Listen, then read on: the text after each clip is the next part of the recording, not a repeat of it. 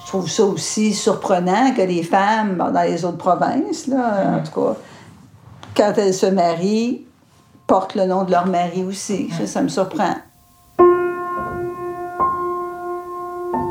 Là, au niveau du temps, là, tu t'es marié en 84. Oui, je pouvais pas prendre le nom de mon mari. Ça faisait combien de temps d'après toi, à peu près, là? Je sais pas. Peut-être que c'est arrivé avec la, la- le changement au code, là, du Ouais. code civil. Probablement que c'était en 81. Mais comme je te dis, c'était pas... euh, Une préoccupation. C'était pas une vraiment. déception Vrai- non, pas du tout. Pas du tout, pas du tout. de, de dire, ben, je vais, je vais m'appeler Claire Non. Assad. Non, jamais de la vie.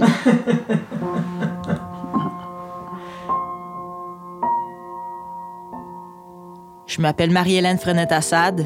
Vous écoutez Le nom de ma mère.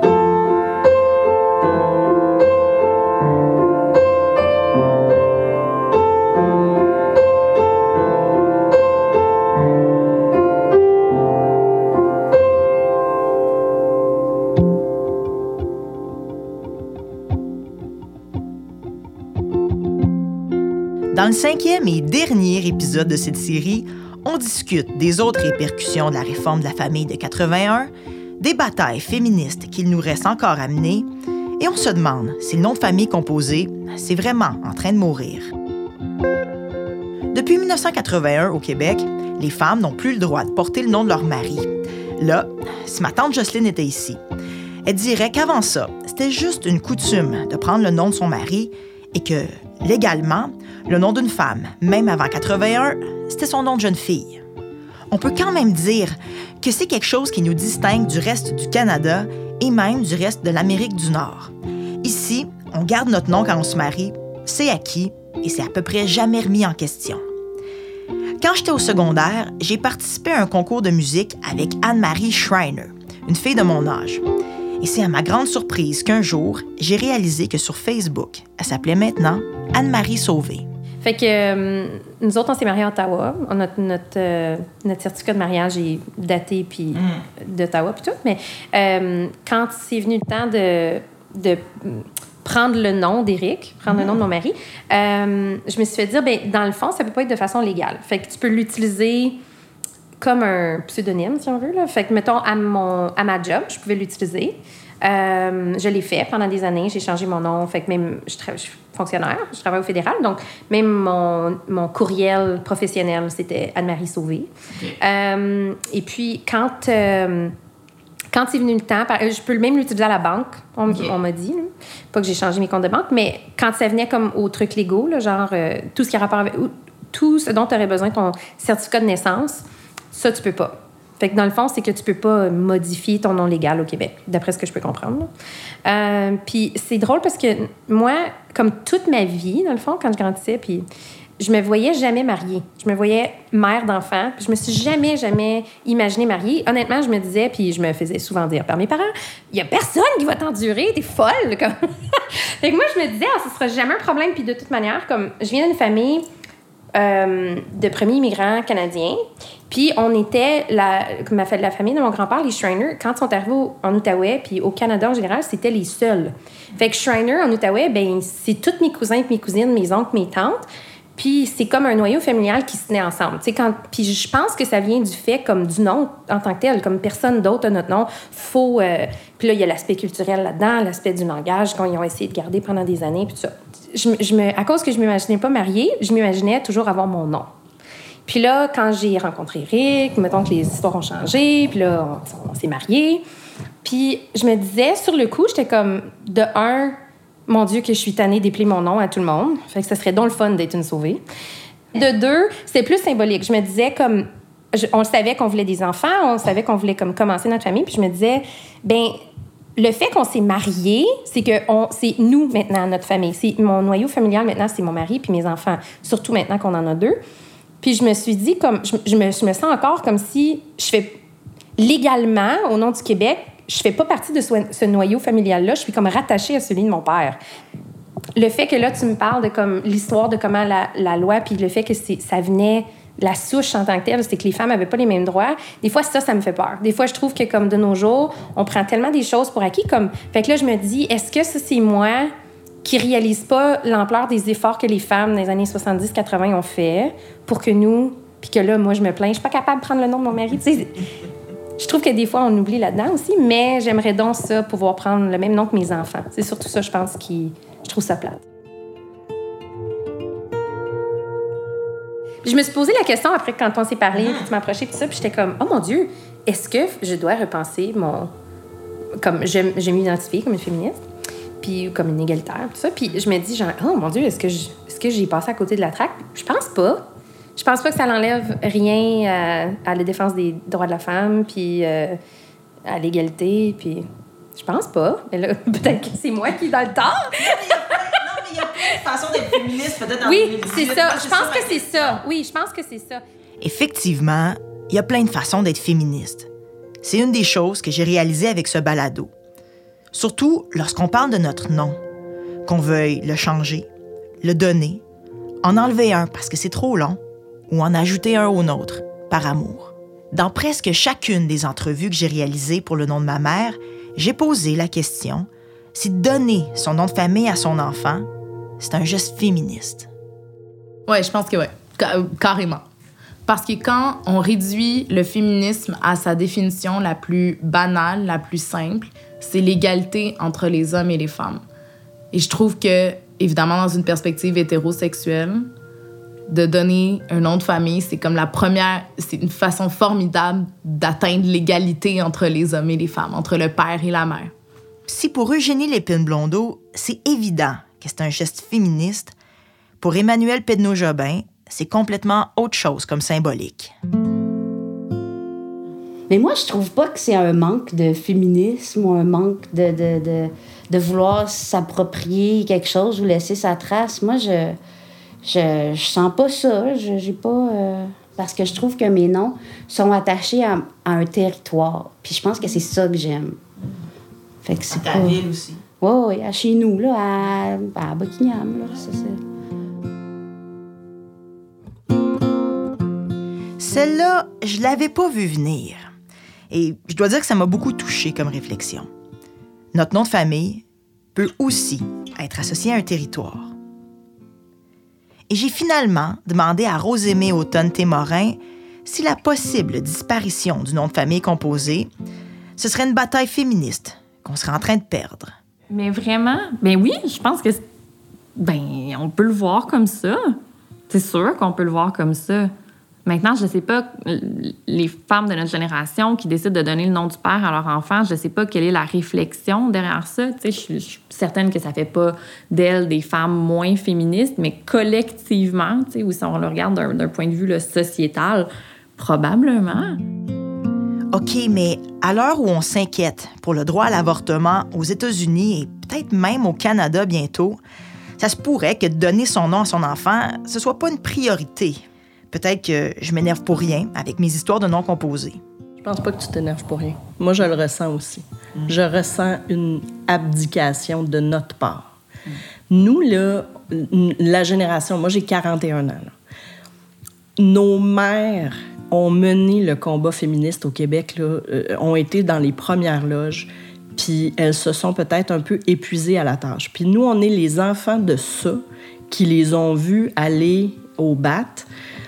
Euh, Je pense que c'est pour ça que ça a été long avant que nous, les jeunes femmes, on se dise féministes. Il y avait de la résistance. Tu sais, j'en ai du monde qui ont des enfants autour de moi, là, puis il y en a un autre couple qui habite à Québec qui ont donné les deux noms de famille. Elle, c'était Isabelle Enmiron, conseillère municipale et cofondatrice du blog Je suis féministe. Moi, quand on fait référence aux féministes de la génération de ma mère, c'est clair que je pense à ma tante Jocelyne, que je vous ai présentée dans le premier épisode. C'était pour moi la personne tout indiquée pour m'aider à clore la série.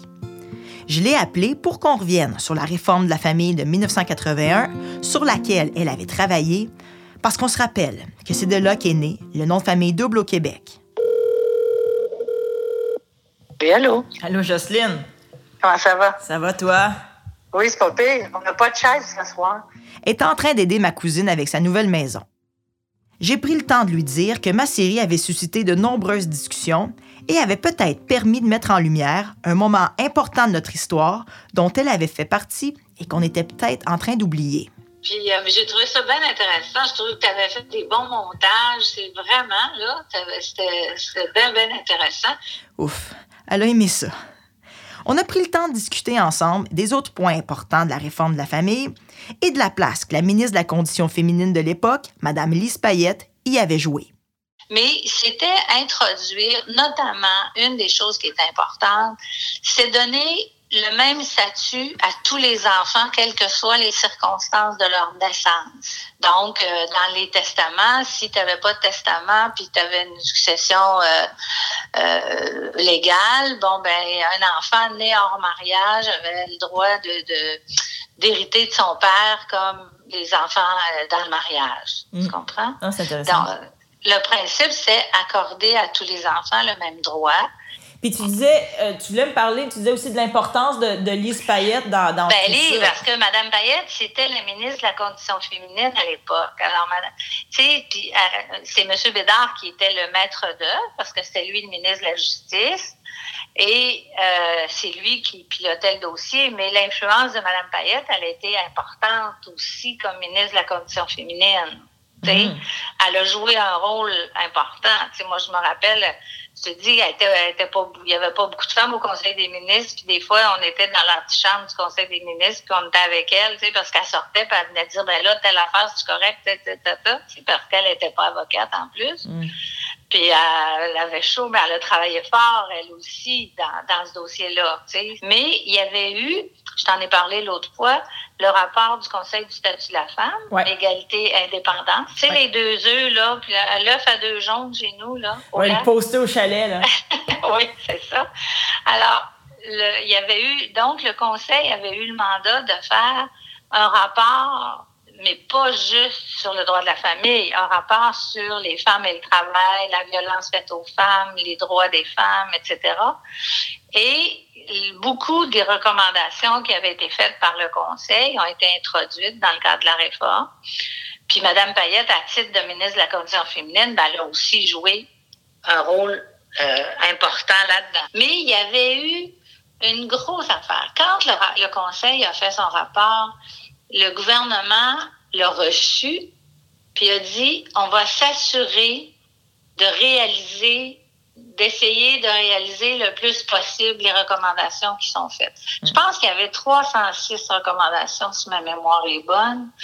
Et dans tous les ministères, ils ont introduit, ils ont mis une personne qui s'appelait la répondante à la condition féminine, une personne dans chaque ministère qui était là, qui avait le mandat, elle, de s'assurer que si son ministère était concerné par certaines recommandations, pas juste la famille, de s'assurer qu'il y ait des changements qui s'effectuent à l'intérieur du ministère pour, puis on faisait un rapport à chaque année. Puis ça, tout ce réseau-là, ça relevait du secrétariat à la condition féminine dont Mme Payette était ministre. Hmm. Puis d'ailleurs, je l'ai je l'ai trouvé sur Internet, ce rapport-là, Jocelyne. Oui. Et il est encore euh, d'actualité, hein? Tout n'est pas Oui. euh, réglé. Ah ben non, non, non, écoute.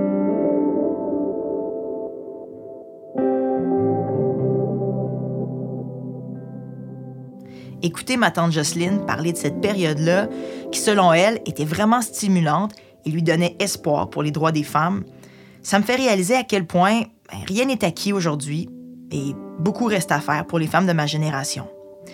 Justement, ben, j'ai demandé à des femmes de mon âge quelles étaient les batailles féministes qu'elles priorisaient pour l'avenir.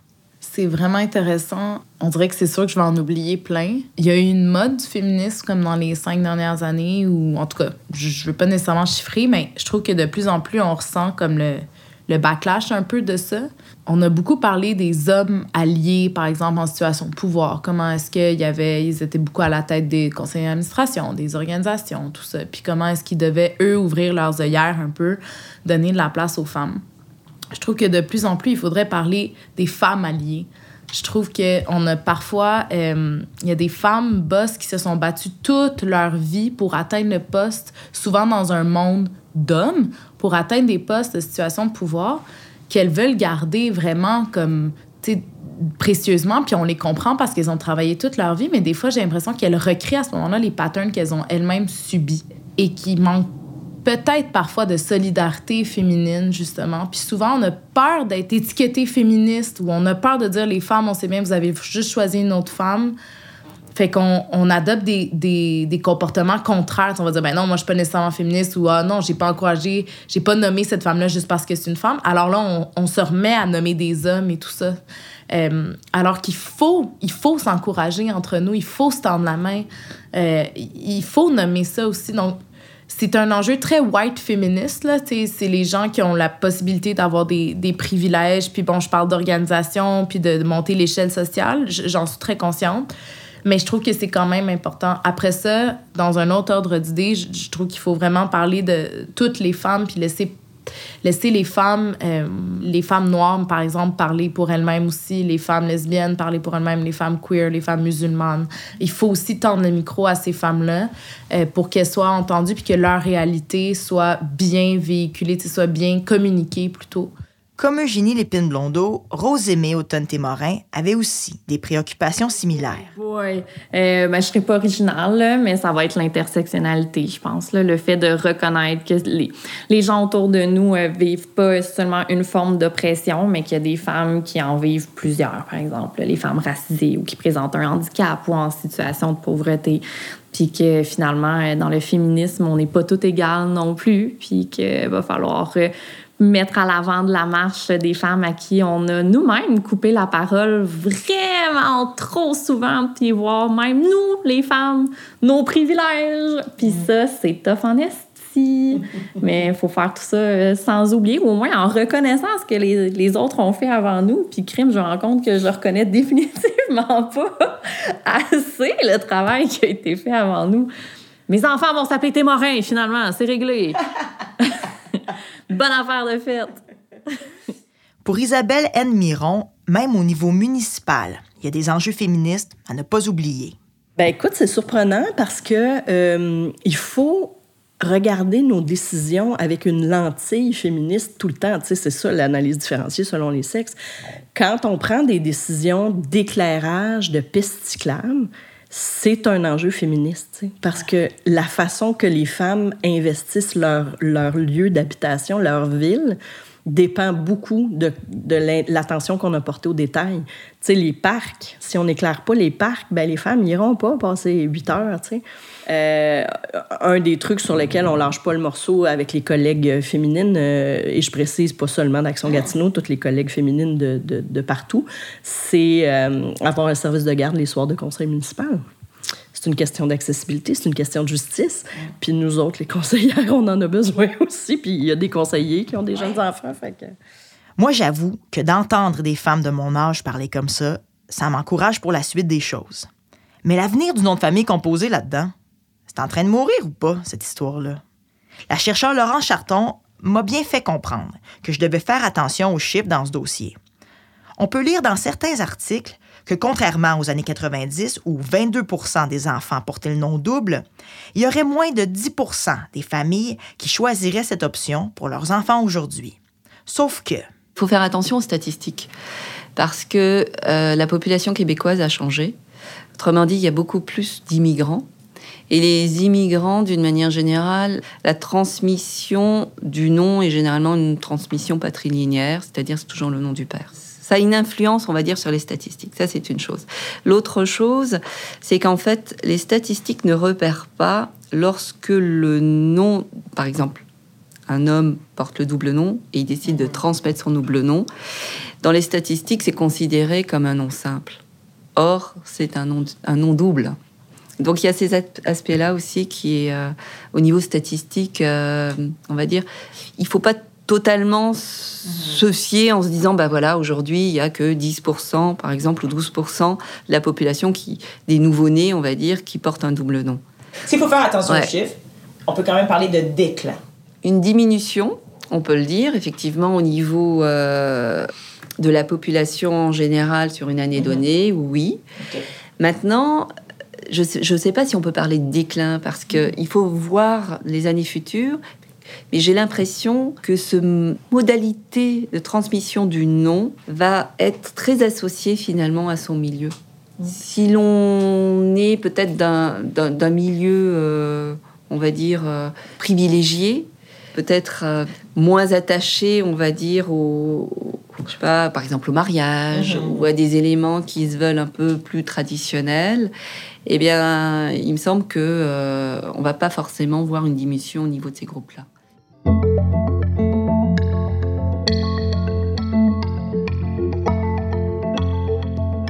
Au cours des dernières semaines, vous avez été nombreux et surtout nombreuses à m'écrire au sujet de mon balado. Merci pour vos réflexions, vos questions et vos témoignages. Ça m'a beaucoup touché. Avec le nom de ma mère, j'avais envie de créer une discussion sur un phénomène propre à ma génération et propre au Québec. Donc, quand vous me parlez des discussions que mon balado a provoquées autour de vous, ben, je me dis que c'est mission accomplie. Ce projet-là m'a aussi aidé à me réapproprier mon nom, à réaliser qu'il fait partie intégrante de qui je suis. Je m'appelle Marie-Hélène Frenette. En fait, je vais vous le dire, mon nom, c'est pas juste ça. Je m'appelle Gabrielle Rachel Marie-Hélène Frenette Assad. Gabrielle, le nom d'une tante que mon père a adorée. Rachel, le nom de ma grand-mère maternelle. Marie, le nom qu'utilisent certains membres de ma famille pour me nommer, ou encore la façon dont mes élèves m'appelaient lorsqu'on avait établi une relation de confiance et de respect. Hélène. Personne m'appelle comme ça. En fait, c'est pas vrai. Seulement deux personnes m'ont appelé Hélène dans ma vie et elle s'appelait elle-même Hélène. Mais surtout, je dois dire que je trouvais ça vraiment cool de porter ce nom-là en 89 pendant la Rockmania. Frenette, le nom de ma mère, est d'une famille particulièrement généreuse et accueillante. Puis au risque de me répéter, très fière de venir de Québec. Assad, le nom de mon père, est celui que ma famille porte depuis son immigration au Canada. Assad, ça veut dire lion en arabe. Je me suis toujours un peu reconnue dans cet animal-là, peut-être à cause de ma crinière de cheveux, mais surtout parce que Assad, ça veut dire pour moi le courage de sauter dans un bateau pour pouvoir espérer une vie meilleure pour les générations suivantes. Mon nom, c'est tout ça. C'est long, mais c'est moi. Le nom de ma mère est une production de Transistor Média. La réalisation et la musique originale sont de Marie-Hélène Frenette-Assad.